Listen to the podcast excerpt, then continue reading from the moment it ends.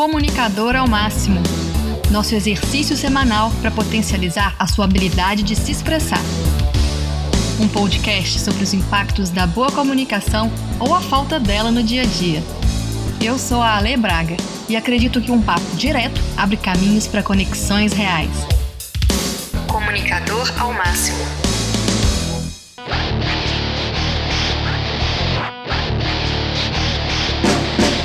Olá, e lá vamos nós para mais uma semana no segundo episódio Comunicador ao Máximo. E hoje o papo é sobre o medo de falar em público. E eu me lembro que no fim de uma palestra no Bradesco, há um ano e meio atrás, uma participante ela veio conversar comigo em particular. E ela comentou como que era difícil para ela no dia a dia de trabalho fazer apresentações e que ela se esquivava sempre que ela podia. Só que um dia chegou uma nova colega de trabalho e essa novata começou a fazer as apresentações no lugar dela. E ela me contou que ficou assim super aliviada, deu graças a Deus que ela tinha conseguido se livrar disso. No início ela gostou. Até que essa colega ela começou a ser convidada para alguns eventos de outras áreas e ela não. Essa moça passou a ter mais visibilidade, conseguiu um cargo de gestão em outra área e ela não. E aí ela começou a se sentir péssima. Então, enquanto ela me contava tudo isso, eu percebi que os olhos dela ficaram cheios de lágrimas, sabe? E o meu impulso, né, na hora era dizer: olha, fica tranquila, você não tá sozinha. Falar em público é difícil mesmo. Tem uma pesquisa britânica que fala, né, que as pessoas têm mais medo de falar em público do que de morrer ou ficar endividado. Mas tem hora que a gente precisa deixar de lado esses números, né, essas técnicas todas, e lançar a mão daquilo que a gente tem de mais humano, que é o sentir. E que eu percebi ali que ela precisava de alguém que sentisse a dor ali com ela, sabe? Esse sentimento de não se sentir ouvida, de se sentir invisível. E foi o que eu fiz. Eu conversei com ela, ouvi com atenção, a gente ficou quase uma hora juntas. E durante esse tempo eu fiquei fazendo algumas perguntas para ela, realmente interessada, né, em ouvir de verdade as respostas que ela tinha.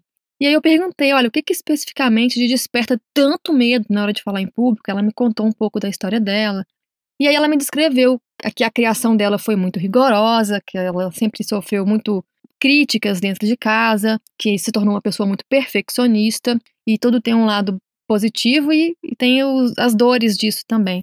Então que o medo do julgamento das pessoas enquanto ela estava ali exposta deixava ela completamente travada.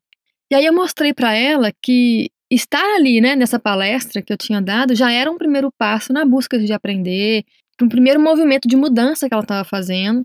Parabenizei ela por isso. E aí eu me lembrei de um trecho de um livro que eu li há um tempo atrás, que chama A Coragem de Ser Imperfeito. E a autora Brené Brown, ela é muito conhecida, né? Fez uma palestra no TED Talks e tem inclusive uma palestra dela no Netflix também. Se você não leu esse livro, vale a pena ler. Então eu comentei com ela a respeito do livro e o livro fala do quanto a gente passa muitas vezes uma vida inteira esperando estar à prova de bala, né? Perfeito para entrar no jogo, para entrar na arena da vida, para se expor. E quantas oportunidades a gente perde ao longo desse caminho. Às vezes a gente perde a chance de trazer uma contribuição relevante numa reunião e ajudar a solucionar um problema, mas prefere ficar em silêncio para não se expor. A gente perde a oportunidade de conhecer pessoas novas, pessoas interessantes, de mostrar os nossos talentos. O que eu acredito muito é que a gente precisa aprender que a nossa mensagem ela é importante e que ela tem que ser dita. Não é sobre o mensageiro, é sobre como que você tem para falar pode contribuir e transbordar na vida das pessoas. Quando a gente tira um pouco esse peso do mensageiro e coloca mais o valor da mensagem, a gente consegue ter mais consciência e da importância da gente falar, da gente se expor. E eu contei a ela como foi que eu comecei a fazer os workshops e as palestras. E não foi sempre fácil.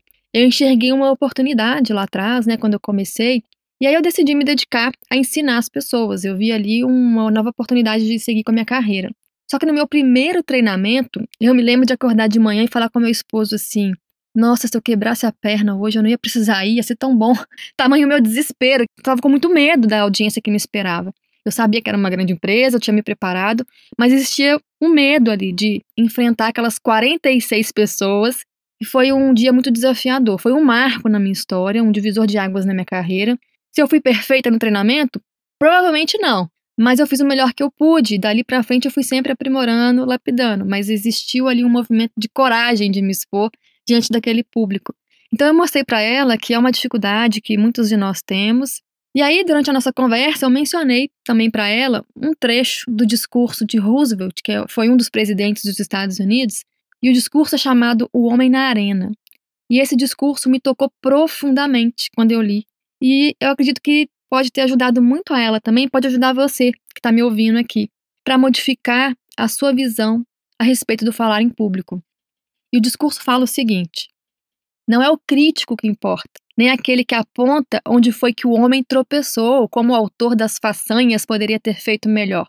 O crédito pertence ao homem que está por inteiro na arena da vida, cujo rosto está manchado de poeira, suor e sangue, que luta bravamente, que erra, que decepciona, porque não há esforço sem erros e decepções, mas que na verdade se empenha em seus feitos, que conhece o entusiasmo, as grandes paixões, que se entrega a uma causa digna, que na melhor das hipóteses conhece no final o triunfo da grande conquista, e que na pior, se fracassar, ao menos fracassa ousando grandemente. E você, já chegou naquela fase em que é convidado ou convocado, né, a fazer apresentações com frequência aí? À medida que você se torna um expert na sua área, isso se torna parte do seu cotidiano. E aí é como num jogo de videogame, né? A cada fase que você avança, tem que conquistar um novo poder, uma nova habilidade para conseguir enfrentar os desafios. E nesse jogo são dois caminhos: ou você aprende, ou game over, você vai estagnar. No mundo do trabalho é bem parecido, porque se você tiver medo de fazer, outro vai fazer no seu lugar. E o primeiro passo para conseguir controlar o medo de falar em público, eu acredito que é mudar a programação mental. Falar em público, Deus me livre. Mas quem me dera, né?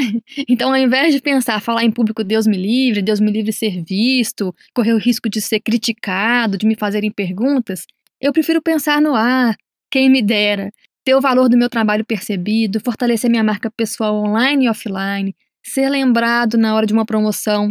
Mudar essa programação mental é fundamental, porque se você vê cada apresentação como uma ameaça, o seu corpo reage.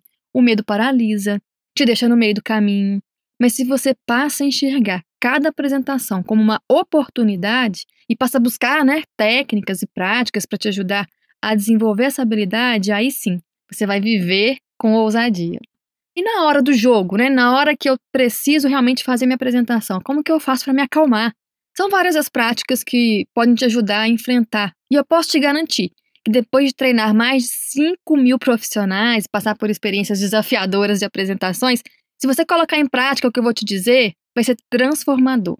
Eu gosto de dar nomes estranhos para ajudar as pessoas a memorizar as técnicas. Tem a estoque de inícios, o poder da presença, a memória estrela, a cenourinha, o holofote. Hoje eu vou compartilhar aqui com você duas dessas técnicas para você colocar em prática essa semana. Eu vou compartilhar aqui hoje o poder da presença e a memória estrela. Vamos lá? É hora do nosso exercício semanal. A primeira técnica é o poder da presença. E o que eu chamo de presença? É você conseguir se concentrar no que você está fazendo sem deixar que nenhum pensamento disperse você. Exemplo: gente, no dia a dia, a gente assiste uma série no Netflix, respondendo no WhatsApp, cozinhando ali alguma coisa para as crianças e conversando com quem está do lado.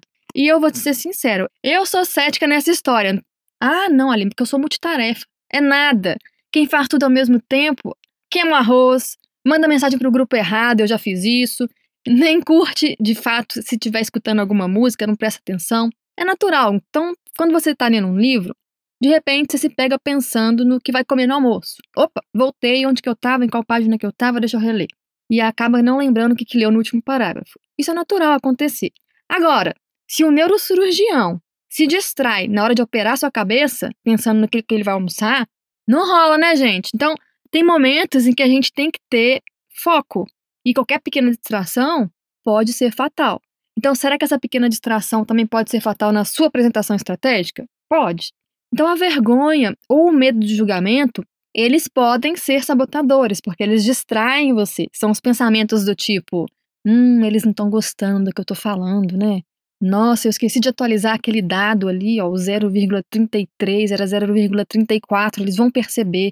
Nossa, é agora, vão fazer aquela pergunta difícil que eu não sei responder. E aí, a gente é levado por essa voz de dentro de um jeito ruim, a gente é dominado pelos nossos pensamentos sabotadores. Então eu convido você agora a exercitar sua capacidade de se manter concentrado. E um jeito de treinar é focar em alguma coisa que você faz automaticamente. Por exemplo, respirar. Você para para pensar, peraí, pessoal, agora eu vou respirar aqui, já volto. Não, você simplesmente respira. Então, quando você começa a prestar atenção em algo que você faz automaticamente, você exercita a sua capacidade de concentração. Eu desafio você a, durante essa semana, fazer o exercício de respiração. Como funciona? Você vai contar de 1 a 21 mentalmente e fazer isso três vezes, são três ciclos. Então, eu quero que você vá para um lugar tranquilo e concentre. Um, inspira, expira. Dois, isso mentalmente. Qual é o desafio aqui? Muitas vezes, quando você chegar lá pelo número 7, 9, você se perde, somente foge e você, quando volta para o seu raciocínio, você até esquece de que número você estava. Isso é uma falta de concentração. Então, quando você consegue completar esse ciclo, você está aí fortalecendo a sua capacidade de se concentrar. Faz sentido? Então, treine sua capacidade de concentração para poder ser capaz de se manter focado quando você decidir, por exemplo, durante a sua apresentação. Outra técnica poderosa é a memória estrela. E eu vou te dizer, viu, gente, é um super antídoto contra o nervosismo. Significa você relembrar imagens ou memórias de situações que você se sentiu poderoso, capaz. Sabe aquele momento da sua vida que você se sentiu uhul, no topo do Everest? Eu me lembro do dia que eu palestrei no maior congresso de treinamento e desenvolvimento do Brasil. Eu me senti a última bolacha do pacote, a vitoriosa, porque eram 723 propostas que tinham sido enviadas de palestrantes e a minha foi escolhida. Então eu me senti super feliz e poderosa naquele dia. E essa se tornou a minha memória estrela. Então sempre que eu me sinto desanimada, eu lembro de momentos importantes. A neurociência explica que nossa mente não distingue imaginação de realidade. Então se você pensa num ataque de um leão, você vai sentir medo, pânico e seu corpo vai refletir isso. Então, é hora de usar a sua mente a seu favor. Então, a sua tarefa essa semana também é descubra qual a sua memória estrela e use a seu favor antes de iniciar uma apresentação importante. Se você curtiu o podcast Comunicador ao Máximo, compartilhe com quem vai adorar aprender mais sobre comunicação. Depois eu quero saber como foi para você fazer esses exercícios. Comenta lá no meu Instagram, alebraga all que é ALL. E também aproveite para ver mais novidades por lá. E se você conhece alguém que precisa saber mais sobre comunicação, compartilhe este podcast. Eu sou a Ale Braga e eu espero você na próxima semana. Até lá!